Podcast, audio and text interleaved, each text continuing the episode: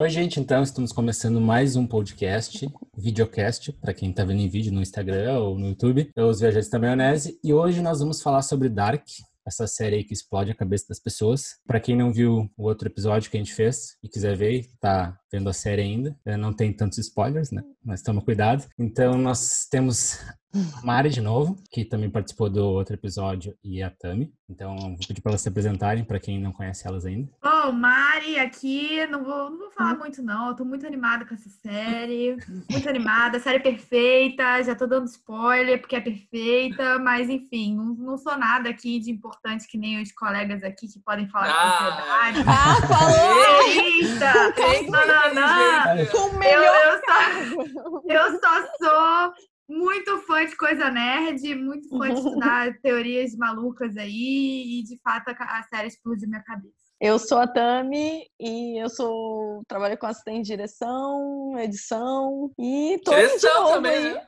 Direção. Estamos aí, né, para comentar se é que eu entendi alguma coisa. Será que a gente vai esperar tudo aqui, ó. É. E o Rio também, que é o nosso principal aí, agora ele me deu a palavra, mas ele, ele que começa sempre. É, a gente vai comentar agora o final da série, né? Porque no outro episódio a gente fez um apanhado da primeira e da segunda e a gente falou teorias que a gente tinha para a terceira. No fim das contas, algumas coisas realmente foram como a gente imaginava. Yeah. E aqui eu aproveito para criticar o trailer, que eu acho que o trailer entregou demais. demais. É verdade. Eu tenho um certo problema. Eu, com Dark não tinha como não ver trailer, né, gente? Mas assim, filme eu evito ver trailer, porque hoje em dia os trailers estão revelando muita coisa da história além da conta. Então agora é a gente verdade. vai dar um, uma, um fechamento nessa história que eu acho genial e é a melhor série que eu já vi, com certeza. Então a gente vai trazer agora um pouco a história por trás de Dark, assim, né? Porque a, a série ela tem um grande embasamento filosófico e científico, né? Como a gente pode acompanhar nas três temporadas. E eu acho que a principal questão da, da série, pelo, pelo meu ver, assim, é a questão do livre-arbítrio. Se existe ou não. Tipo, eles sempre discutem isso, né? Se isso é uma coisa que a gente realmente tem ou se todas as coisas estão pré-determinadas, né? Tipo, daí seria o determinismo, né? Que até o próprio Tannhaus fala pro Jonas. Que a gente fica na busca pela liberdade, por achar que a gente é livre que nossas escolhas, na verdade, elas não são livres, né? Tipo, elas já estão pré-determinadas por algo ou por alguém, né, no caso. E a, uma coisa que eu acho muito interessante é a frase inicial que, que Dark eh, nos dá ali, que, que é assim, né? Se a gente soubesse, né? Onde a, a nossa jornada termina, será que a gente ia seguir o mesmo caminho, né? E essa é uma discussão, acho que da temporada inteira, da terceira temporada principalmente, porque ela, ela dá o desfecho e não deixa claro se realmente eles conseguiram livre-arbítrio ou não, né? Ao meu ver, não sei se vocês acham isso. É, para mim não deixa entender, não. Assim, deixa entender que aqui, aqueles dois mundos deixam de existir, mas não deixa claro que terceiro mundo é esse e até que ponto não existe um quarto, quinto, sexto bilhões de mundos aí, né, que podem estar nesse ciclo, né? Então, não sei, ficou aberto para mim. Bom, eu tenho duas, duas visões sobre essas coisas que o Eric trouxe. Primeira questão de que eles são movidos pelo determinismo ou livre-arbítrio. Eu acho que mais do que isso, acho que a discussão da série foi muito de fazer a gente entender que os personagens são movidos pelo amor, pelos sentimentos, seja amor fraternal, amor de homem e mulher, então, acho que as escolhas deles, ainda que ou estão no livre-arbítrio ou estão pré-determinadas, são motivadas por isso. A questão do Jonas, se ele seguiria o mesmo caminho, se ele soubesse que ele ia deixar de existir, na minha opinião, ele seguiria sim, porque o objetivo dele não era ele existir ou não, era sim salvar a Marta naquele primeiro momento. Depois, quando ele se torna Adam, o objetivo dele passa a ser exterminar tudo. Ainda que para desfazer tudo isso, ele precise repetir tudo para chegar ao ponto em que ele tenha a Marta grávida em mãos para poder, na cabeça dele, destruir aquilo. Sobre a questão de que o final está em aberto ou não, eu acho que realmente essa discussão nunca vai ter uma conclusão. É, algumas pessoas entendem que ficou aberto, outras entendem que não. No meu ver, eu me senti satisfeito com a resolução. Eu não acho que deixou alguma dúvida, pelo menos para mim, de que aquilo não foi resolvido ou de que tem alguma outra coisa, porque eu, eu trabalho muito com o que a série nos traz. Né? A série nos trouxe a questão da tríade, da triquetra ali tem, tem três mundos. Se ela tivesse trazido outros elementos que fizessem eu acreditar que não, não é só três, é quatro, cinco, seis, sete, aí eu iria um pouco nessa onda também. Eu acho que fechou bem ali. Acho que o gancho, na verdade, foi mais na questão da Hannah, do déjà vu, ali sim acho que dá para ser discutido algum gancho. Mas daí eu, eu tenho uma outra opinião sobre isso que mais pra frente eu vou falar. No meu, na minha concepção, no meu gosto, eu acho que tá resolvida ali essa história. Eu não vejo como, como algo que ficou em dúvida. Então, mas mesmo a questão do aberto não é uma coisa que me incomoda. Eu acho que a série fechou perfeito, foi um final maravilhoso. Só que eu acho sim que ficou essa questão, mas eu acho que isso para mim é para mim é bom. É bom, é bom. Igual também. Matrix, né? Deixa até a, a dúvida. referência que eles fazem tanto a Matrix, né? Tem tem isso também. Eu gosto disso, de deixar uma dúvida. Eu gosto dessa coisa de cada um ter uma percepção sobre o final. Isso eu acho muito, Uhum. muito rico, assim. Por exemplo, para mim ficou resolvido. Pra Mari já pode ter outros mundos. Pra ti já Uhum. tem outra coisa. Pro Eric já tem outra coisa. Acho que a, a graça da série, no fim das contas, foi essa. Ela resolveu, mas ao mesmo tempo deixou vários ganchinhos ali pra cada um refletir a respeito. Tá, como eu estava falando antes ali sobre o determinismo e a questão do livre-arbítrio, que a, que a série fala muito, ela mostra que o Jonas, ele faz parte do que a Eva tá fazendo para ele. Então ele acha que ele tá fazendo alguma coisa, mas já tá meio que pré-determinado por ela, porque ela sabe as duas opções que existem. E ele tá meio que cego naquela ideia de que ele vai mudar as coisas, mas na verdade ele não consegue perceber que ele está sendo meio que manipulado, né, para o outro mundo para que tudo aconteça de novo. E o que acontece? A Cláudia, o personagem dela para mim é o mais importante da série. O Rio não concorda comigo, eu acho, nessa questão. mas, Não, eu acho que a importância tá dividida ali. é, Pra tipo, mim, eu é o acho que eu mais ela- gosto é a Porque eu acho que Cláudia. ela é tipo, ela toma o protagonismo para ela da série, Sim. que a gente acha que é o Jonas, mas na verdade, para mim ela é a- a principal Eu, eu concordo. ela descobre algo, é um meio termo, que seria o compatibilismo, que seria o quê? Seria entre o determinismo de causa e efeito, também pode existir a tua escolha dentro de, determinados, de determinadas ações. O que acontece? Se tu sabe que existe uma terceira opção, tu pode tomar essa opção. Agora, se tu não sabe que existe, que existe uma terceira opção, que é o caso do Jonas ali, do Adam, tu vai estar entre A e B. E se a pessoa te falar que determinada ação vai gerar algo, tu já tá meio que predisposto a pensar que vai acontecer aquilo, então tu pode repetir tudo aquilo, né, que é o que acontece na jornada do Jonas o tempo todo. E já a Cláudia, ela acaba fazendo toda essa jornada todo o tempo, na primeira, na segunda, na terceira temporada, para descobrir o porquê que aquilo é daquela maneira. Que tem que existir um ponto de saída, que existe um equilíbrio entre o que está predeterminado e o que tu pode escolher. Então, eu acho que tu não precisa separar as duas coisas, isso já é uma, uma opinião pessoal. Eu acho que a série nos mostra esse equilíbrio, que tu pode escolher uma ação e que essa ação vai gerar uma causa, mas que, no fim das contas, como o Rio falou ali, eles estão estão movidos pelo amor. Então, no caso, essa ação que ele está tomando vai ser uma ação que ele tomou por livre escolha e não porque alguém determinou aquilo. Eles quiseram passar que a que a Cláudia é o ponto de virada, assim, para que realmente os, os, os dois mundos consigam sair daquele daquele ciclo e passem para o ciclo maior, né, que seria o, o terceiro ali, que é o que é o principal, que é o Tannhaus, e faz com que aquilo seja eliminado e realmente depois pode ser que existam outros mundos, outras realidades, mas aquela realidade ali ficou ficou definida. E no fim das contas o Tannhaus conseguiu o que ele queria com a viagem no tempo, né? Se a gente for para É pensar. verdade. Porque ele criou a máquina do tempo justamente para tentar salvar o filho dele. E no fim das contas, todas as coisas que aconteceram foram causa, efeito, causa, efeito, várias vezes, até que a causa, que era a morte, e o efeito, que era os dois mundos, se juntaram e conseguiram salvar o filho dele. né? Então eu acho que eh, o fechamento da série é perfeito, é genial, porque eles conseguem juntar todas as coisas de viagem no tempo com filosofia e ciência e formam uma obra de arte assim que está completa, ao meu ver assim. Bom, em relação ao protagonismo, eu acho que a Cláudia é muito importante, sim, ela é fundamental. Tem uma opinião muito pessoal. Como a série sempre trabalha com essa questão de três, três, três, eu vejo que o protagonismo ali é- são três, eu não consigo botar um acima do outro. O Jonas, a Marta e a Cláudia. A Marta agora mais pro final, a Cláudia ali em momentos X da temporada 1, 2 e 3, e ela ajudou a concluir a história, e o Jonas praticamente o tempo inteiro. Então eu não consigo definir, ah, não, o Jonas é mais importante ou a Marta é mais importante. Eu acho que a Cláudia faz parte desse grupo de três que eu definiria como os protagonistas. Porque é a jornada deles que a gente acompanha, é a jornada deles que leva à resolução final.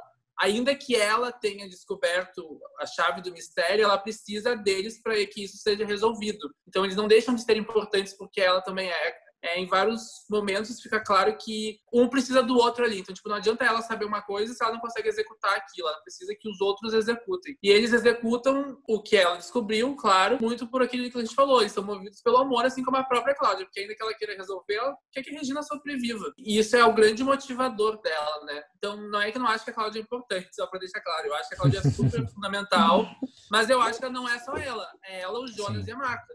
Até porque a Marta, a gente vê que ela estava por trás de todos os acontecimentos das outras temporadas, né? Talvez é, a gente não tinha a dimensão da importância é dela, burro, mas a, ela influenciou tudo, exatamente. Coitado do Jonas, o Jonas só sofre e nunca sabe nada. é mandado é, sempre, mani sempre manipulado. mais desavisado e é, e é o que acha que sabe tudo e não sabe nada. Mulheres comandam e Jonas obedece.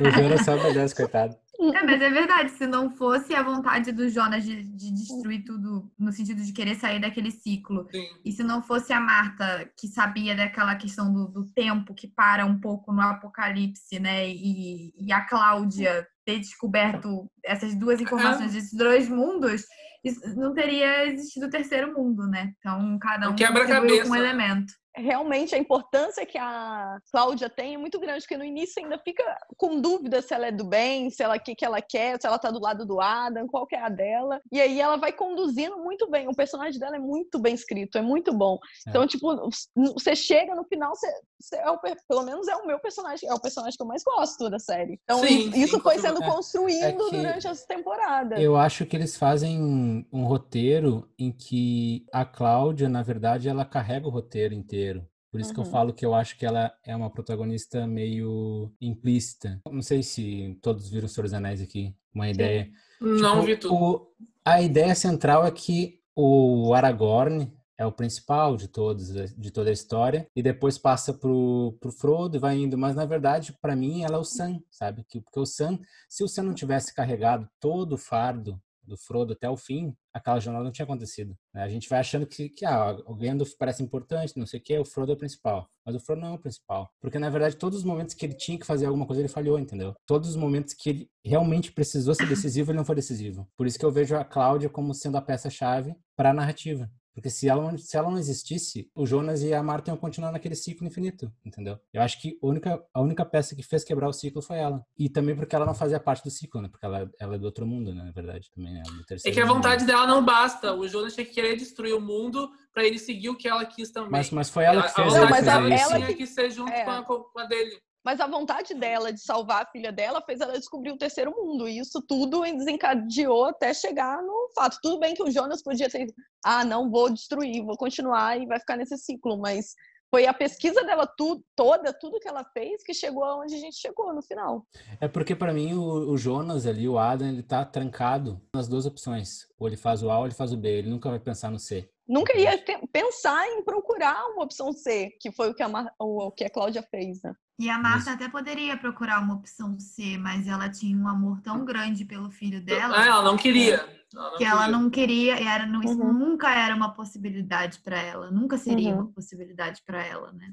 Nunca não, porque foi, né? Porque ela. Sim. Temos a Marta mais, a Eva, né? Porque a Marta mais jovem seria uma possibilidade, mas para Eva não seria essa possibilidade. Bom, gente, agora a gente vai entrar na parte específica sobre o Dark, o que rolou nos episódios. Vamos fazer essa última viagem no tempo, essa jornada aos mundos. Um, dois e três.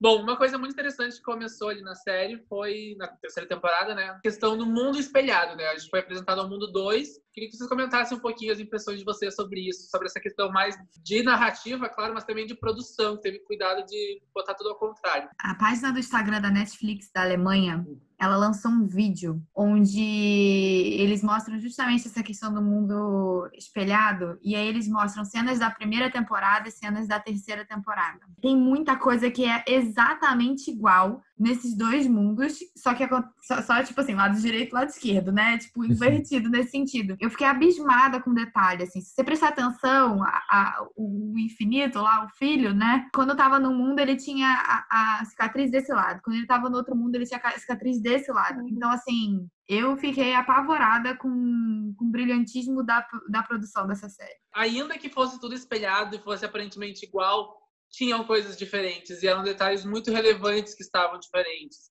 Coisas de cores, É, o próprio o fato que a Mari falou das cicatrizes, não só do infinito, mas da própria Marta, quando ela tá num, a gente seguia muito por isso. Que mundo a Marta tá? Porque a cicatriz vai mudando de lado. A, a primeira cicatriz que ela tem, né? não aquela grandona. Mas então isso realmente foi um gol de placa da produção. Inclusive, aconselho todo mundo a procurar depois é, essa, esse vídeo que a Netflix da Alemanha colocou, mesmo que você não entenda alemão, não faz diferença nenhuma. Qual é o arroba? Ela postou, a Netflix postou no Twitter, do, no Twitter deles também, esse vídeo. Na Netflix DE? É, se você botar no. Instagram Netflix, A Netflix tá DE, aqui, se eu não me engano, postou DE aqui. é da Alemanha. No Twitter, porque eu, eu sigo a Netflix do Twitter Brasil e, e eu assisti esse Também vídeo. colocaram? É. Hum.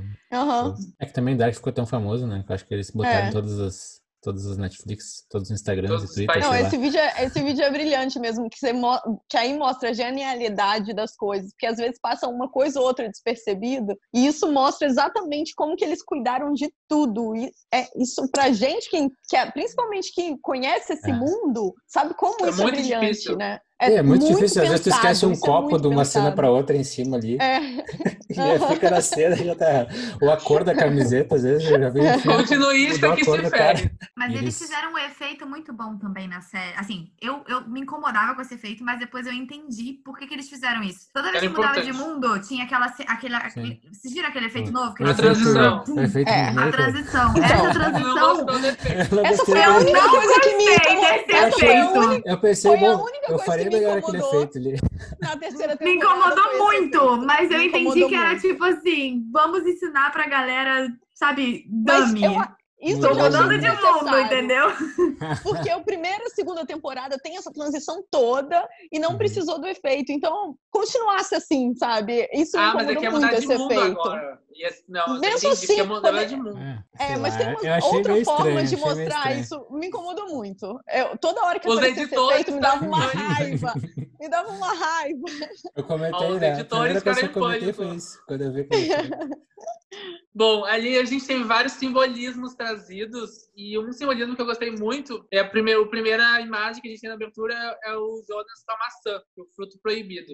E a maçã foi uma coisa que apareceu em vários momentos da temporada. Inclusive, eu queria comentar sobre isso, sobre isso porque nesse primeiro episódio, o Infinito ele vai atrás do dono da usina. Aí a, a versão criança, que aliás é a versão mais amedrontadora dos três, que era aquela criança, ele, come, ele pega uma maçã e num cesto de maçãs. E, enfim, é um detalhe bobo, né? Mas que faz todo sentido com a, com a mitologia da série, com tudo que ela quer trazer. Eu achei legal também que eles fazem eles serem os três sempre ao mesmo tempo, né? Pra mostrar Sim, que, que realmente, tipo, o que tu foi e o que tu vai ser, a parte mais importante é o que tu é agora. Por isso que todas as ações eram tomadas pelo personagem que era o centro. O, é, o do meio. Quando tu vê quando ele vai matar o. Quando, eles- quando o menininho vai tentar matar o cara da usina, ele não consegue, né? Então o outro já sabe o que aconteceu, né? Porque, tipo, pra ele se tornar aquela pessoa mais velha, ele tem que fazer aquela ação. Só que o menininho não consegue Uhum. fazer. O ato de ele não conseguir fazer faz com que ele gere a pessoa do meio. E a pessoa do meio matando o cara vai gerar o cara do fim. Por isso que normalmente Uhum. todas as ações são tomadas pelo cara do meio. Porque ele precisa se tornar aquela pessoa do fim. Eu achei isso muito genial. Eles, É. eles- eles, tipo, seguir essa narrativa assim. Porque todas as coisas são feitas pelo, pelo principal do meio. Bom, ali a gente teve uma outra situação que, na verdade, nunca foi explicada na série. E eu também nem acho que precisa ser explicada, que eu vejo muito como é uma alucinação, uma visão deles, não quer dizer nada mais do que isso. Que é a Marta se vendo com a matéria escura, né? Da mesma maneira que o Jonas viu o pai com a matéria escura. Não representa o final, porque, tipo, o Adam mata ela, né? Justamente com aquela roupa, não é? Não sei, porque o Jonas também viu o pai com a matéria escura e não quis dizer nada. Eu acho que é mais uma alucinação Uma- uma que a pessoa tem na hora. É, só pra, acho que até meio que uma pegadinha, assim. Tipo, ah, vamos botar isso aqui pra confundir o Confundiu o espectador. espectador. É, será que é tipo a representação dos causadores daquilo tudo? Ah, de Sei, porque ser, me né? perguntaram, É. inclusive, sobre isso, assim, por que, que a Marta vê a Marta e o Jonas vê o Mikkel? É, Eu um, acho é um questionamento sentido. interessante. Porque eu acho que eles não iam colocar ali gratuitamente. Isso pode, se você falou, pode ser mesmo. É porque, Porque a roupa é a mesma, né? Se o a Mikkel não é tivesse existido, o Jonas não teria existido, sei lá, o Mikkel não tivesse É, pa- sentido. passado. E como a Marta é a causadora de tudo ali também, não sei. Deve ter alguma, alguma questão ne- ne- ne- nesse Porque, sentido. tipo, se tu vê ali, ela vê ela mesma, né? Naquele determinado ponto que é o fim. Que é onde o Adam queria matar ela. E o Mikkel representa realmente o início do Jonas. E como é o Jonas do mundo com a Marta do outro, que formam o, o filho do infinito ali, que é, o, que é o cara principal que gera toda a linhagem. O que o Jonas vê é o reflexo do início e o que a Marta vê é o reflexo do fim. Bom, ali no final aparece, então finalmente aparece a Eva e ela traz o Jonas pro lado dela. Então o episódio encerra com esse não foi tanto um plot twist que a gente já imaginava, né? Eu vou falar que eu não achei essa Eva muito parecida com a Marta. Eu, eu não gostei, essa... cara. Também. Não, não, não é, a, personagem, a personagem adulta também não achei nada a ver com a, com a Marta. Ai, sabe o que me incomoda menos? Assim, eu acho a produção impre... impecável, casting impecável, mas o que mais me incomoda, que eu acho um erro muito grande de casting na série, é o Tronte. O Tronte criança, ele é ruivo. E aí, quando você vai ver ele adulto, tipo, nos seus, devia ter lá os seus 30, quase 40 anos, ele tem cabelo preto e bigode. Pra mim, ah, ele é sim, é um é erro verdade, né? gigante da série. Assim, mas absurdo. Mas a Marta não me incomodou tanto, não. É, eu achei que eles fizeram é que... só por, por parecer, por ela parecer ser, tipo, mais poderosa, assim, sabe? Tem uma. Ela, ela parece uma mulher que realmente passou por muitas coisas e agora ela tem o um poder ali. Talvez. Ah, mas 90% coisa... do casting é ah, maravilhoso, ah, né? É, Muito bem escolhido. É, então, vai tirar logo fizeram, ela, é, ela devia ser, ela devia ser a mais parecida. E se a gente for analisar, a Doris Tisman é a cara da Marta, a atriz é, que faz a eu Doris dizer, Eu falei então, isso né? também. Foi uma coisa meio muito mais parecida. É verdade. É. Bom, agora a gente vai falar um pouco do segundo episódio, os acontecimentos do mundo 1, né? A Catarina reencontra o Uric, e aquilo ali eu achei genial. Ela reencontrou o marido que ela tanto procurava. Eu acho que o Uri é o personagem que mais sofre a série inteira. E eu, eu acho o Uri um dos personagens mais bem construídos da série, com com toda a história, com toda a trajetória dele, eu gosto mais do personagem, da construção do personagem do Uric. A cena final, aquela, aquela cena final me deu o coração. Nossa, a Catarina pro tipo, relógio. Nunca mais mano. ela vai aparecer lá. Tipo, a única ah, chance que ele tinha. Vai chegar lá, vai chegar lá. Tem uma coisa que é uma crítica que eu vou fazer, porque é o, o infinito, né, o gangue, o homem da gangue de uma pessoa só, ele vai em busca de determinados objetos que são importantes para Eva e para o próprio ciclo se repetir, enfim. Mas eu não vejo necessidade dele matar algumas pessoas pessoas. Tá, o dono da usina a gente até pode dar uma forçadinha ali, né? Talvez seja necessário. Mas por que, que ele mata a secretária da Cláudia grávida? Por que, tem que ser esse assassino? Será que se ela sobrevivesse, ela ia impedir que a gangue de uma. De, ela fosse, sei lá. Porque é eles que abrem lá o negócio para que o negócio químico lá nos é. dois mundos. Sim.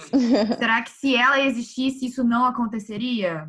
Mas eles não sabem, porque ela nunca, ela nunca sobreviveu, ela sempre morre. Então, como é que não sabia que ela vai impedir alguma coisa?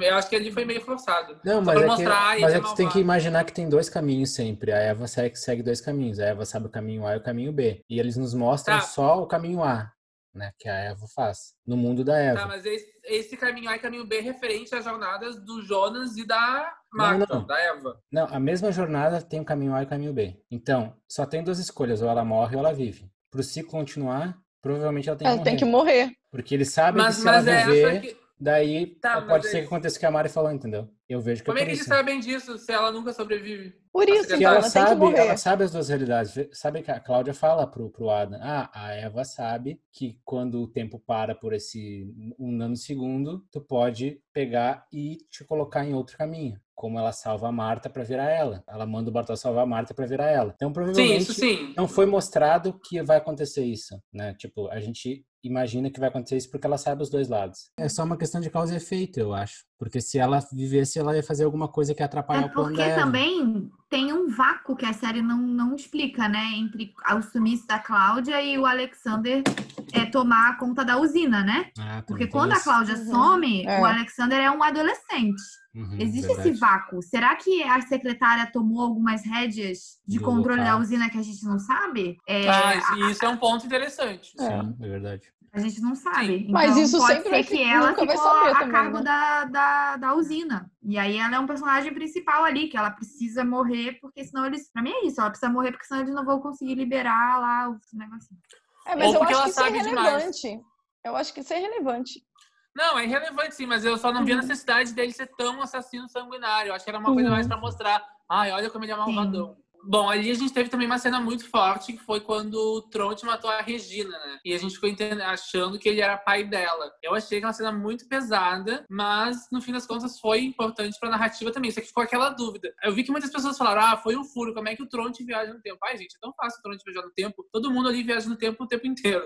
A Cláudia tinha a espera que a Cláudia 2 deu pra ela. Então, obviamente, ela pode ter emprestado pro Tronte pra ele viajar no tempo. Isso eu achei uma coisa que não é um furo é, pra tem mim. uma explicação, tipo, eu acho que é muito mais estranho o Peter não pensar que as meninas foram pro viajar no tempo, porque ele sabe que eles sim, no tempo isso sim. do que isso. Tipo, não cogitar ela, isso. Não cogitar isso. Em nenhum momento ele cogitou isso. Isso realmente é estranho. Agora, isso aí, ele pode, ela pode ter viajado em um dos, dos momentos que ela fez, porque ela fala ali que ela fez isso várias vezes até conseguir descobrir o jeito perfeito para sair uhum. do ciclo. E justamente ela se tornar no que ela é. Então. Aí a gente vai pro episódio 3, e o episódio 3 começa de uma forma muito interessante, que foi o Gustav Tahaus, que é o, se não me engano, é o pai, né, falando pro filho criança, o filho criança depois se tornou o velhinho cego, sobre a viagem no tempo, que a família deles é, acredita na viagem no tempo, que eles estão investindo nisso, e ele entrega para o filho o livro de Ariadne, que eu acho novamente uma referência maravilhosa, porque a história de Ariadne, para quem não sabe, Ariadne é da mitologia grega e ela ajudou o, o amado dela, acho que era o Teseu, né, a sair do labirinto, onde ele estava enfrentando lá um, um monstro lá, Minotauro, não sei, e com o quê? Com um fio, o fio de Ariadne, um fio de novelo que, segundo a mitologia, ajudou o Teseu a sair do labirinto. E a Ariadne na série é muito associada à Marta, porque a Marta faz a peça de Ariadne nos dois mundos. O Jonas, bem no início da série, quando ele vai procurar o labirinto, ou procurar a caverna, ele quer achar qual é a passagem que vai para a viagem no tempo. Ele seguia através do novelo, do fio de novelo. Então, acho que a metáfora que ficou estabelecida foi que, digamos assim, a Marta supostamente ajudaria o Jonas a sair desse assim, labirinto que ele se enfiou. Mas, na verdade, ela não quer isso, a gente já sabe, né? Mas eu gostei muito dessa Mas metáfora. é porque tá na serpente também, né? tipo, é o fio ligado à serpente a serpente que come o próprio, o próprio rabo, que acontece. Para ela crescer, ela precisa se alimentar. E Sim. ela se alimenta dela mesma. Então ela, ela vai crescer infinitamente. Ela nunca vai parar Sim. de crescer. Ah, legal. Então, tipo, é o ciclo, é o ciclo ligado com, com a peça da Ariadne do filme. Entendeu? Tipo, meio que eles misturaram os dois conceitos e criaram, criaram uma alegoria nova, assim. Queria falar só um negocinho antes, era uma dúvida minha mesmo, porque eles colocam lá o cara, o cara cego, né, da, Tannhaus, os ancestrais dele lá e etc. E eu não entendo, assim, eles introduzem, tipo, ah, o pai da, daquele menino que era cego, ele criou o Siquimundis e etc. Mas eles deixam isso um pouco solto para mim. Vocês conseguiram compreender um pouco melhor essa parte? Ou realmente não Sim, não porque aquele... Não, faz importância sim, porque na verdade... É, no mundo 1 um e no mundo 2, quem acredita na viagem no tempo é a família do Tannhaus. Tannhaus, que a gente já sabe a importância dele. E aquele menininho que vira depois o velho cego é o avô do Tannhaus. Então, o Sikimundos, na verdade, não foi criado com Adam, foi criado com a família Tannhaus. E por que que o cara criou o Sikimundos, o pai do menininho cego, que depois se torna um senhor cego? Porque ele queria salvar a esposa que morreu. Isso é uma coisa que faz todo sentido com a história da série e a história do Tannhaus também. Aí ali esse velhinho cresceu, essa criança cresceu, virou velhinho e ele foi assassinado pelo cara da gangue, que então pegou tanto o livro quanto o relógio. E aí esse assassinato, como a gente tá falando, eu achei que tem fundamento, porque o cara falou, estou indo denunciar a viagem no tempo. As pessoas, o mundo precisa saber disso. Uhum. Então, é, naturalmente, ele tinha que morrer. Bom, aí a Eva manipula o Jonas e diz para ele que ele deve guiar a Marta Casaco Amarelo para toda essa jornada de, de descobertas e revelações. Bom, isso foi uma coisa genial que eu achei, que eu já tinha percebido isso na outra temporada, e eu até falei no grupo do Facebook, as pessoas não entenderam, mas que quando tu vai, vai avançando no teu ciclo, tem as outras versões de ti que estão chegando, digamos, naquele ponto que tu saiu. E essas versões coexistem contigo, não, tipo assim, por mais que seja uma pessoa só, é uma pessoa só com várias versões no tempo. Tipo, todas, todas as, as, as realidades estão existindo ao mesmo tempo. Tanto que dizem que aquela cena final do, do Jonas sumindo é o nosso Jonas, o Jonas do início. Sim, que teve a troca dos Jonas. Teve a troca dos Jonas. Uhum. Tipo, o Jonas que foi pro mundo 2 não é o mesmo que, que, que ficou. Tipo, é isso ficou... que as pessoas não entendem. É, as pessoas não entendem isso. Não... Mas é isso. Não, tipo... que é o mesmo Jonas. Não, o Jonas vai trocando. Vai trocando. A gente não é o mesmo Jonas. e eu acho que a série é bem didática nesse ponto da. Assim, tenta ser bem didática nesse ponto de realidades distintas, porque tem até. Eles mostram até du, du, duas cenas ao mesmo tempo, quando a Marta, a Marta do Mundo 2, ela chega na casa, no momento que a Marta do Mundo morreu, e ela consegue chegar na casa, e tem aquela Uhum. cena do final da segunda temporada, e tem a Marta que tá, tá chegando na casa e o Bartross chega e impede ela, e ela vai para uma outra, um outro cenário. Então, a série mostra que é possível coexistir essas duas opções Não, mas, no, no futuro. mas também. além, além disso, tem, tem essa questão de ter tá, dois caminhos diferentes, e só tem também. Mas além disso, em cada caminho que tu escolhe, tem várias versões de ti conforme o tempo vai avançando. Exatamente. Isso também nos foi trazido com, tanto com a Marta quanto com o Jonas. Mas na segunda temporada as pessoas não, não conseguiram entender que houve uma troca de Jonas no episódio que ele vai ao passado encontrar o pai. Porque quando ele sai com a Cláudia, com a Cláudia da, da casa do pai, é na casa dele, né, no caso, o nosso Jonas acabou ali, a gente não vai mais acompanhar ele. Na cena Uhum. seguinte aparece um Jonas dizendo pra Cláudia de, dos anos 80 Passei um ano com a tua versão mais velha aprendendo sobre viagem no tempo. Agora tu precisa seguir comigo. Uhum. Aquele é o Jonas que colocou o menino na caverna no episódio 1. Enquanto o Exatamente. nosso Jonas era o menino ingênuo. Sim. Então Uhum. teve essa troca de Jonas e as pessoas não captaram. E aí a gente acompanha essa jornada toda e no final, no final a gente volta pro Jonas inicial. Porque ele estava mais atrás no ciclo dele. Tanto que a cena, quando aquele Jonas que, que na verdade é o que salva, que quebra o ciclo com aquela, com aquela outra Marta, quando eles se encontram, aquela cena é muito, muito, tem muito sentimento, porque é a primeira vez que eles se veem, né? Qual? Na, Aqui- no lago? Não, quando eles, quando eles vão para os anos 80, quando o Jonas pega a- o Adam, chega por ele com a, com, a, com a maçã lá do tempo e diz para ele que ele tem que salvar a Marta antes que o, a Francisca e o Magnus peguem ela e levem Ah, ela tá, sei. no futuro. Uhum. Aquele Nenhum dos momento, dois conhece. Nenhum dos dois se conhece, porque É. é a primeira vez que o, que o Jonas, tipo, o Adam matou a, a, Marta do mundo dele lá, e ele já levou ele pro, pro outro mundo. Então ele não conhece a Marta. A Marta que ele, que ele viu ali, ele não sabe Uhum. que existe outro mundo. E a outra Marta não sabe que tem o Jonas ali, que Uhum. morreu, né, na verdade. Tipo, então para ela acabou ali. Então eles se encontram pela primeira vez. Então isso reforça que todas as versões estão vivendo ao mesmo tempo. né? Sim. Exatamente. Daí a gente foi pro episódio 4. No episódio 4 tem essa questão do- da gente descobrir, né? Na verdade, muita gente não entendeu na hora, mas pra mim ficou muito claro que o, que o infinito é pai do Tronte. Ele fala, eu escolhi teu nome, eu conheço tua mãe, daí tá aqui o Sim. bracelete dela. É o Ninguém me, deu, claríssimo. ninguém me deu um nome Bom, também. é. né? Eu não É. tenho nome, sou um coitado que não tem nome. E isso tem uma explicação, né? Que as pessoas dizem, ah, a Eva amava tanto o filho que não deu nome pra ele. Eu acho que ela não deu nome pra ele pro Adam não achar ele.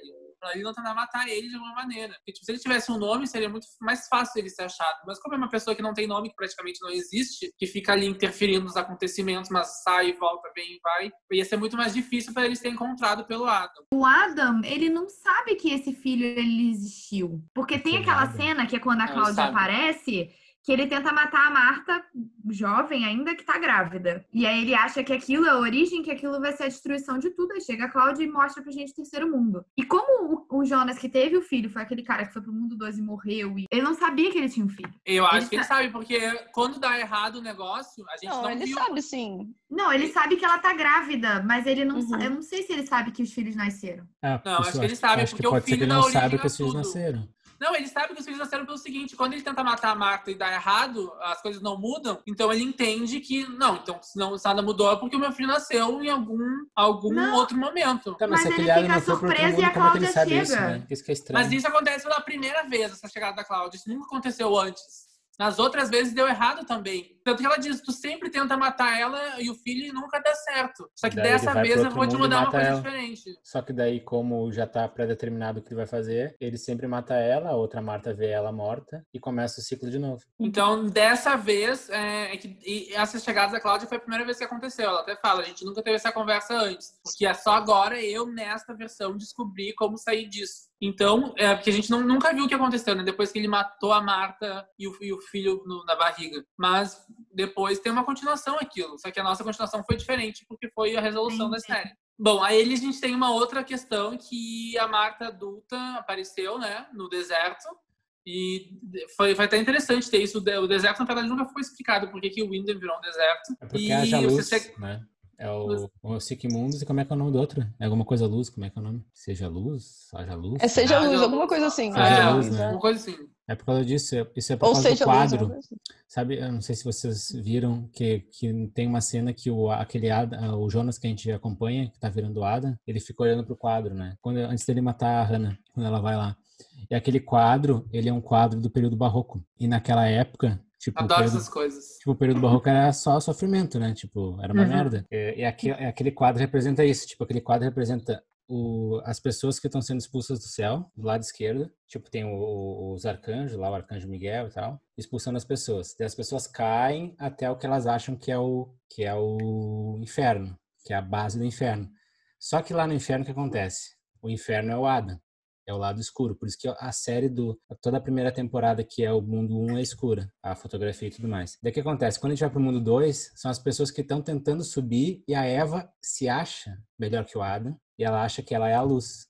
E o Adam as trevas, ela é a luz. Então ela tá do lado direito do quadro, das pessoas que estão quase no céu, mas que não conseguem entrar, né? Que tipo que os demônios eles pegam e enganam as pessoas para elas Os acharem dois que elas estão é tipo, que elas, para elas acharem que elas estão no, no paraíso, mas na verdade ela não tá no paraíso. Ela tá num lugar de sofrimento e dor tanto quanto o outro, só que tem um pouco mais de luz. Então daí fica naquele ciclo, sempre, sempre, sempre, sempre. Tipo, é Ah, essas alegoria. representações são maravilhosas. Essa é uma representação. Amei. Arrasou, amei. Arrasou.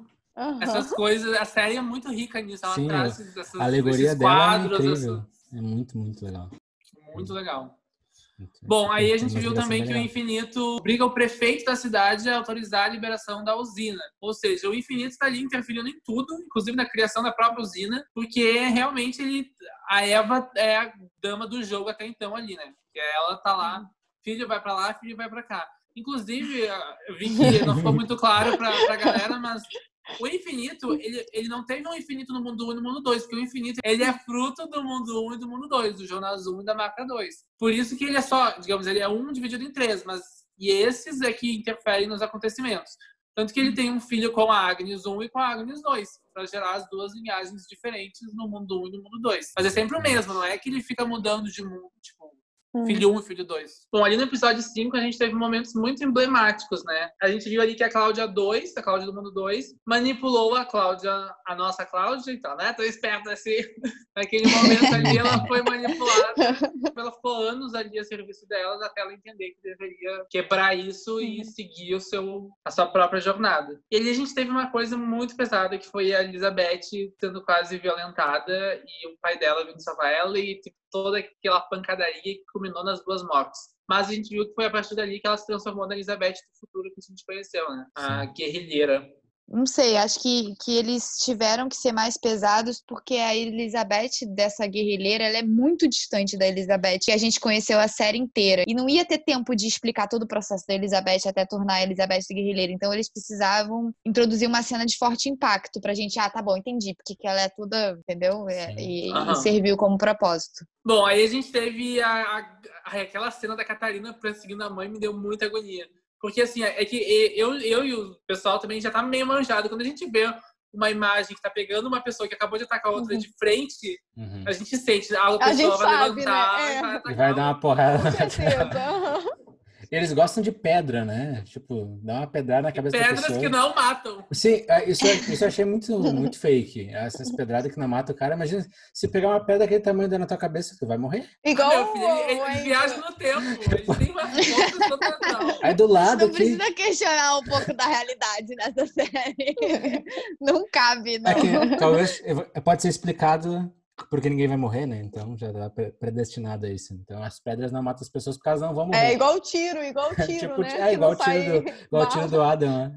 Bom, aí a Catarina foi arrastada até o lago e a própria mãe enterrou ela. E a mãe falava umas coisas tipo, ai, quando tu aborta uma criança, é como se essa criança, sei lá, Se fosse pro inferno, no né? tempo. Ela É, vai, ela vai só direto que- pro É. inferno. É tipo isso. é, só Ela que a, a acreditava nisso. Catarina não foi abortada. Eu não entendi, na verdade não ficou tão claro. Eu entendi, eu- ela, Não, ela achou que, aquela- ela que a achou- Catarina era a, filha que ela abortou. Que ela que abortou. ela abortou, Exatamente. E que tava Isso que perseguindo ela. também. Então, ah, tu é um. tu é um Por isso que ela demônio, falou, né? ah, você veio do inferno É, você veio mais. inferno. Então, que Exatamente, ela não associou que aquela Catarina é a que existe. Tanto que a outra, quando ela tava com a outra Catarina, ela também fala, "Você- eu devia ter abortado você também. Você- Uhum. É, Uhum. Exatamente. Bom, aí, aí a gente tem a questão que agora a gente vai fechar aquele arco que a gente estava conversando antes, a questão do Tannhaus, porque a gente viu ali o Tannhaus contando para Charlotte que ele teve um filho, uma nora e uma neta. E aí a Uhum. Charlotte fica devastada porque ela descobre que é adotada e aí vai lá e conhece o Peter. Pelo menos como eu interpretei essa situação, tá? aquilo que a gente está vendo é no mundo 1 ou no mundo 2. Tanto no mundo 1 quanto no mundo 2, o Tannhaus, ele também teve um filho, também teve uma neta. Mas, diferente da versão original, ele não se motivou a criar uma viagem no tempo para ir resgatar eles. O que, que acontece? Por quê? Porque essa perda, essa perda que ele teve logo foi suprida com a chegada da Charlotte criança na mesma noite. Então, o que, que eu entendi? O Tannhaus fala para Charlotte, ah, o corpo da minha neta nunca foi encontrado. E ela se chamava Charlotte também. O que, que eu entendi? Que veio algum viajante no tempo, não saberemos quem, levou este bebê no mundo 1 e no mundo 2 para o passado, no passado 1800 e tanto. Esta Charlotte virou a esposa daquele homem da carruagem, uhum. tanto que o relógio diz para Charlotte. E esta Charlotte morreu e isso motivou o marido a querer criar os Siquimundos e a viagem no tempo para começar tudo isso de novo. Então, minha interpretação foi essa para fechar esse arco. Fundiu a cabeça agora. Eu tô Nossa, passada, porque eu não agora. pensei em nada disso. Eu amei essa teoria. Eu gente... amei essa teoria, porque eu ficava assim, gente, e o relógio? Ninguém é explica na série é. direito. O Cara, perfeito. Veio da neta e foi parar pra adotiva. Bom, aí a gente teve ali depois a questão da Marta e do Jonas decidindo confrontar a Eva. Que ele achou, não, mas a Eva tá fazendo as coisas se repetirem. Eu vou, vou lá, vou te dar as caras com essa velha. Tá me enganando, Chegou tá lá, me enganando como Adam. Tô sempre enganado. Vou fazer alguma coisa. Chegou lá e aí veio mais um plot twist, né? Que veio todas as máquinas e uma delas matou ele. Mas eu achei muito bom aquele final, porque mostra ele morrendo em cima da árvore no chão. E a Marta, a Marta Casaco Amarelo passa a ter o mesmo sentimento que ele teve quando a Marta do Mundo 1 morreu. Então, tipo, foi legal essa, essa dualidade, né? Bom, aí a gente foi pro episódio 6 e começa então com a revelação da carta que o Jonas Adulto tinha recebido. Na carta, alguma Marta que a gente depois vê qual é. deixou agora. Diz pra ele deixar ela morrer no apocalipse, porque isso vai fazer ela nascer de novo, etc, etc. E aí a Eva então vem com a explicação, né, de que uma mesma situação pode gerar duas realidades diferentes. Uma realidade que uma pessoa vive e outra que ela morre. E isso enriqueceu ainda mais a narrativa da série. Queria que vocês falassem um pouquinho sobre isso, sobre esse novo conceito trazido. Todo mundo ficou, cara, como assim o Jonas morreu e tem o uhum. Jonas da, da mesma idade é. que encontra a Marta depois? É porque são, tipo, duas realidades, tipo, dois caminhos diferentes que uhum. no final do dia o ciclo se mantinha, mas eram dois caminhos diferentes. E aí eles explicam super didaticamente no início do sétimo episódio sobre isso. É, com a teoria do gato. Daí a gente conseguiu entender um pouco mais como é que funcionam as coisas, né? A Eva reuniu seus aliados e determinou como cada um deveria agir. Aí a gente tinha a Cláudia, dois, que ela instruiu a manipular a Cláudia, um. Aí a gente teve ali o Noah do mundo dois, que tá totalmente a serviço dela. Teve o Bartos, estava ali também. Então a gente vê ali que a Eva, ela tá manipulando tudo o tempo inteiro, né? Na verdade, ela influencia no mundo 1, um, no mundo 2, e ela, a gente ficou com a sensação de que ela tá sempre à frente do Adam. É, até a segunda temporada a gente acha que o Adam é o espertão, que tá na frente uhum. de todos e tudo mais, né? Aí puxa o nosso tapete na terceira. É, mas também não, a série não explica como ela tá na frente, né? Porque, por exemplo, ela não, não viajava 33, 33, ela viajava pra época que ela quisesse, é. pro mundo que ela quisesse. E, e a série não explica, o, o pelo menos eu não entendi, por que, que ela consegue estar tá tá à frente nesse sentido. Ela, através do filho, ela conhece tudo que acontece no mundo no mundo 2. Ela manda o filho para dois mundos e ele traz as informações para ela e os aliados também. Então acho que por isso que ela acaba ficando na frente, porque aquele Adam passa a ter o conhecimento de que ela existe, de que existe o mundo 2, mas o Adam não foi pro mundo 2 efetivamente, ele sempre ficou no mundo 1. Um. É, a Eva a gente vê que ela faz o que ela quiser, na verdade, né? Mas o Adam não, por isso que ele é mais limitado. Por isso que ele fala que ele demorou 66 anos para entender tudo, porque foi naquela provavelmente Exatamente. foi naquela cena que ele tentou matar a Marta e destruir tudo e o filho, não conseguiu, e aí ele viu que existia, enfim, mundo 2, filho dele, etc. Ah. E, e, e, né? E ele conseguiu. Aí e, e, ele fala também na série, nas outras temporadas, eu acho que foi na segunda, que ele fala que depois de 66 anos que ele descobre que ele pode viajar para outras épocas, não necessariamente de 33 para 33, né? É, faz sentido. Bom, aí a gente tem o episódio 7, que é, foi muito legal. Eles fizeram várias viagens no tempo pra gente entender como é que as coisas aconteceram, né? E aí a própria transição foi diferente, foi muito legal, porque a, o, a data ia mudando, o uhum. número ia para frente, ia para trás, ia para o meio. Então Bem isso ajudou. melhor do que aquela outra transição som, né, aquele, gente? Aquele, aquele negócio assim não dá, não. Mas Aí a gente viu ali. Por causa do Jonas e do, e do Noah, né? Tipo, Daí faz muito sentido toda aquela, aquela tensão entre os dois, né? Porque eles não explicam isso, né? Na 1 um, e na 2, só deixam, deixam para esse episódio bem do fim para explicar isso. É genial, porque tu vê como os atores eles conseguem transmitir muito bem esse sentimento que a gente ainda não conhece. Porque eu senti que existia uhum. alguma coisa ali, mas não sabia o que, que era. Depois a gente uhum. viu que eles passaram muito tempo juntos lá no futuro e tal, não sei o quê. E é, que... mas isso também eu, eu, eu achei o, o Noah meio. Tipo, depois de tudo que ele passou, ele acha que o cara pegou a filha dele, ele vai lá e confia no cara de novo. Mas é que ele não, mas ele não tinha como provar que o cara pegou a filha ou não. Ele não sabia. Não, mas ele, ele saiu com essa crença. Ele foi lá, confrontou o Jonas e falou: Eu sabia que tu ia me trair, eu fui avisado, não devia ter confiado em ti. Aí ele sai, vai pro passado, e no passado ele passa a obedecer o próprio Adam. Então ali eu achei ele um pouco bobinho demais.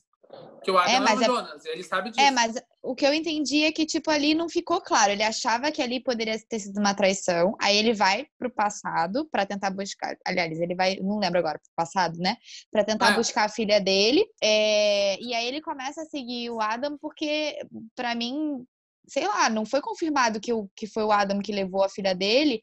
E ele tá naquela busca incansável. Então ele tá meio que manip... ele tá achando que ele tá manipulando tudo que tá acontecendo e manipulando o Adam, ele tá ali por conveniência, porque ele sabe que o Adam na cabeça dele é o cara que tá mandando em tudo. Uhum. E aí ele quer achar a filha dele, tanto que ele só descobre que o Adam é o grandíssimo filho da puta por trás de tudo quando ele pega as últimas páginas do livro e aí é aquela cena do, uhum. da, da, outra temporada que ele tenta matar o Adam Sim. e ele não consegue. Ele pode estar com essa, com essa interpretação. É, Bom, questão aí... de manipulação mesmo, que até o Jonas, quantas vezes ele foi manipulado, ele sabia que ele se tornar o Adam, poderia mudar alguma coisa, tentar, e ele era manipulado sempre. Então eu acho que é isso mesmo. Aí a gente teve uma revelação muito legal, que foi quando a Silja, não sei pronunciar, acho que é assim, foi enviada do futuro. Ali teve uma dança das Essa cadeiras maluca, mas ela foi enviada do futuro para 88, daí ela conheceu o Bartos, se relacionou com ele e se tornou a mãe, então, do, do Noah e da Agnes.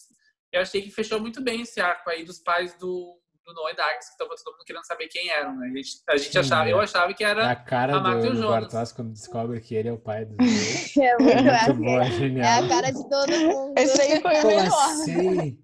ninguém, Não por essa ninguém verdade. esperava.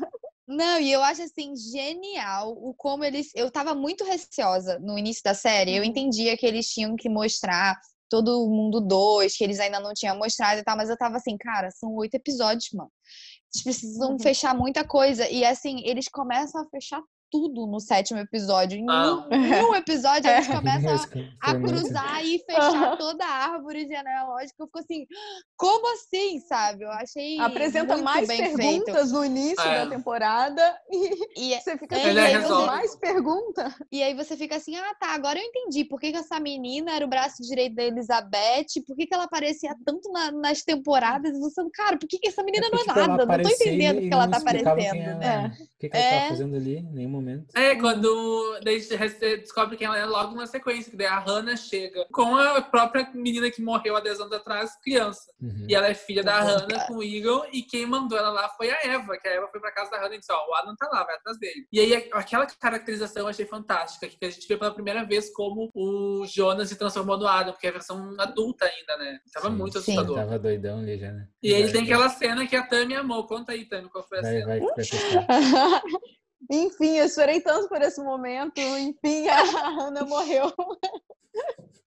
Morreu assassinada Três temporadas. Filho, né? Eu entendi que ele matou a Hannah mais porque ela seria um obstáculo ali para eles, porque ele queria pegar a menina e enviar pro futuro. Obviamente a Hannah não ia deixar de fazer isso, mesmo que ele pedisse uhum. a Hannah naquele momento, a Hannah sabe como viajar no tempo. Então acho que ele matou ela ali para se livrar de um futuro problema também. Bom, ali a gente teve uma coisa que eu fiquei muito chocado, que a gente até comentou antes, que foi descobrir quem sequestrou a Charlotte, que eu achei que era a Cláudia, porque o Adam convenceu o Noah disso. Mas não é, é a própria Charlotte e a Elizabeth ali eu, ah, ali me quebrou totalmente. Eu acho que elas entenderam que tudo aquilo é um ciclo. Então, se ela não leva a Charlotte adulta, não existe para ter a ela Elizabeth mesma. filha ela mesma. Então, ela entendeu que aquilo era um ciclo e que aquilo precisava acontecer. E aí, o que acontece? Elas levam o bebê pro Townhouse, delas falam no Townhouse, ah, tu teve uma perca, mas agora tu vai ter um, digamos assim, um presente. E aí tudo se conecta com todo aquela, aquele arco do Townhouse que a gente comentou antes e daí, por isso, por ele ter esta, digamos, é, essa, essa neném que veio para ele, ele não tem a motivação para voltar no tempo e tudo mais, porque isso já aconteceu nessa realidade que ele vive, nesse mundo, nesse mundo 2. Então, eu acho que fechou esse, pelo menos esse arco de Charlotte, Elizabeth, House de uma maneira muito genial até. Porque, no fim, tudo se encaixou, tudo fez sentido. Pelo menos para mim, não, não vi nenhum, nenhum buraco. Não, achei incrível ter sido elas, então, ter sequestrado. Achei muito incrível. Bom, ali a gente teve uma situação muito interessante no episódio 8. Chegou o Bartos, impediu a Marta de entrar na casa e, consequentemente, aquela Marta nunca salvou o Jonas e nunca foi parar nas mãos do Adam. Então, ali, tudo que aconteceu com o Jonas, que a gente estava postando que possa ter acontecido com a Cláudia, também aconteceu de fato com a Marta. A Marta teve dois caminhos e duas jornadas. Uma que leva ela para morte e outra que leva ela a se tornar a Eva. Da mesma maneira que o Jonas teve esses dois caminhos ali. Então, foi legal que ele ficou claro que teve isso para ela também. Não foi só pro Jonas. Tá, daí a gente vai pro episódio final, e no episódio final, então, a gente conhece tudo que tá por trás disso, esse erro do Tannhaus, essa terceira via que a Cláudia descobriu, uhum. que a gente falou tanto. E, e ali a gente teve algumas coisas muito interessantes, né? Que a Cláudia explicou, tipo, quando tem o apocalipse nos dois mundos, o mundo para por alguma uma fração de tempo. E é nesse vácuo aí que eles têm que mudar as coisas, no caso assim, a, a, série deixa muito subentendido, né? Não, não dá para entender como é que a Cláudia. Assim, a gente sabe que a Cláudia buscou realidades onde a filha uhum. dela existia, não morria e etc. Mas deixa muito implícito, assim, a gente não tem como entender nos detalhes, no detalhe, como é que a Cláudia descobriu isso, né? Porque. É, aí eu fiz um raciocínio meio realmente tentar preencher as lacunas, porque assim, o, vamos pensar junto.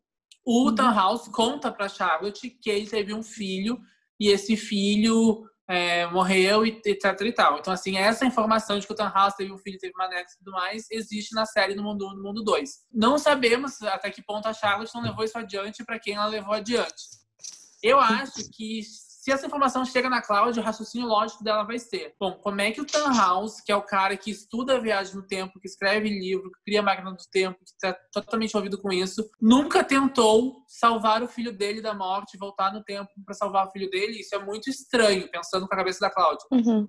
Tem alguma coisa aí, porque se esse é o cara que está envolvido com tudo isso, tudo começou na família dele, a questão da viagem no tempo e tudo mais. Por que, que ele nunca tentou usar isso para resgatar o filho? Na verdade, essa resposta estava no mundo original. Eu acho que o raciocínio dela foi chegando. Eu, um entendimento muito pessoal meu de tentar preencher as lacunas. Uhum. Mas eu acho que o caminho dela foi esse. Tipo, essa informação chegou até ela e ela fez as, fez as contas, assim. Não é possível que o Tom House nunca tenha tentado salvar o filho dele. Onde é que tá a realidade em que ele faz isso? É, mas Pode eu não sinto ser. falta também de, de, não mostrar essa parte de é, porque, como ela descobriu. Então, para mim, não faz diferença, assim.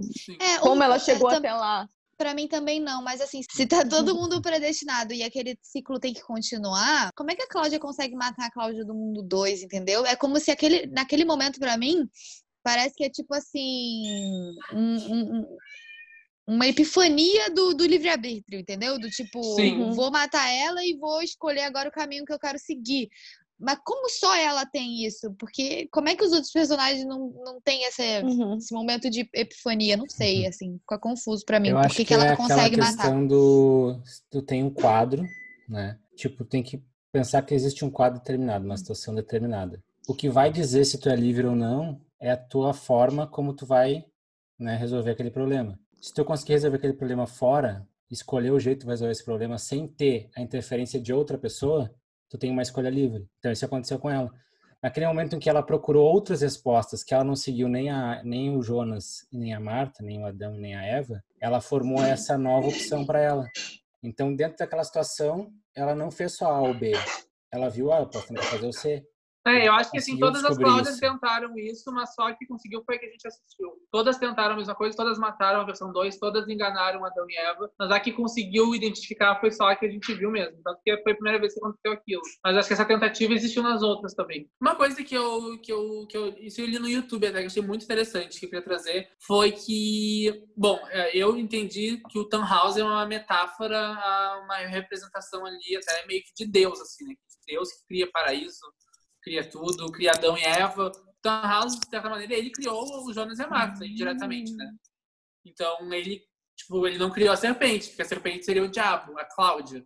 Mas ele criou o Adão e Eva, criou a Marta. Então, eu, eu vi muito o Tom House como uma metáfora a Deus, quem cria tudo. E isso ficou muito claro em algumas coisas. Tipo, todos os personagens do mundo 1 e do mundo 2, eles tudo que eles fazem é uma representação da própria consciência do Tannhaus, da consciência e dos sentimentos dele. Por exemplo, o Tannhaus tem a coisa de querer viajar no tempo e atrás do filho, salvar o filho. O Uri que é movido a isso, voltar no tempo para salvar, para encontrar o filho. A Catarina também. Aí o Tannhaus tem a questão da culpa e todos os personagens são movidos à culpa, todos se sentem culpados por alguma coisa. Aí o Tannhaus tem a questão de querer encontrar uma parente, no caso, querer salvar a neta. Aí todos os personagens também têm alguma relação com o parente. Enfim, no fim das contas, eles acabam sendo representações do Tannhaus. E os que mais são punidos são justamente os que o Tannhaus nem tinha relação nenhuma, que são a Catarina, a Hannah.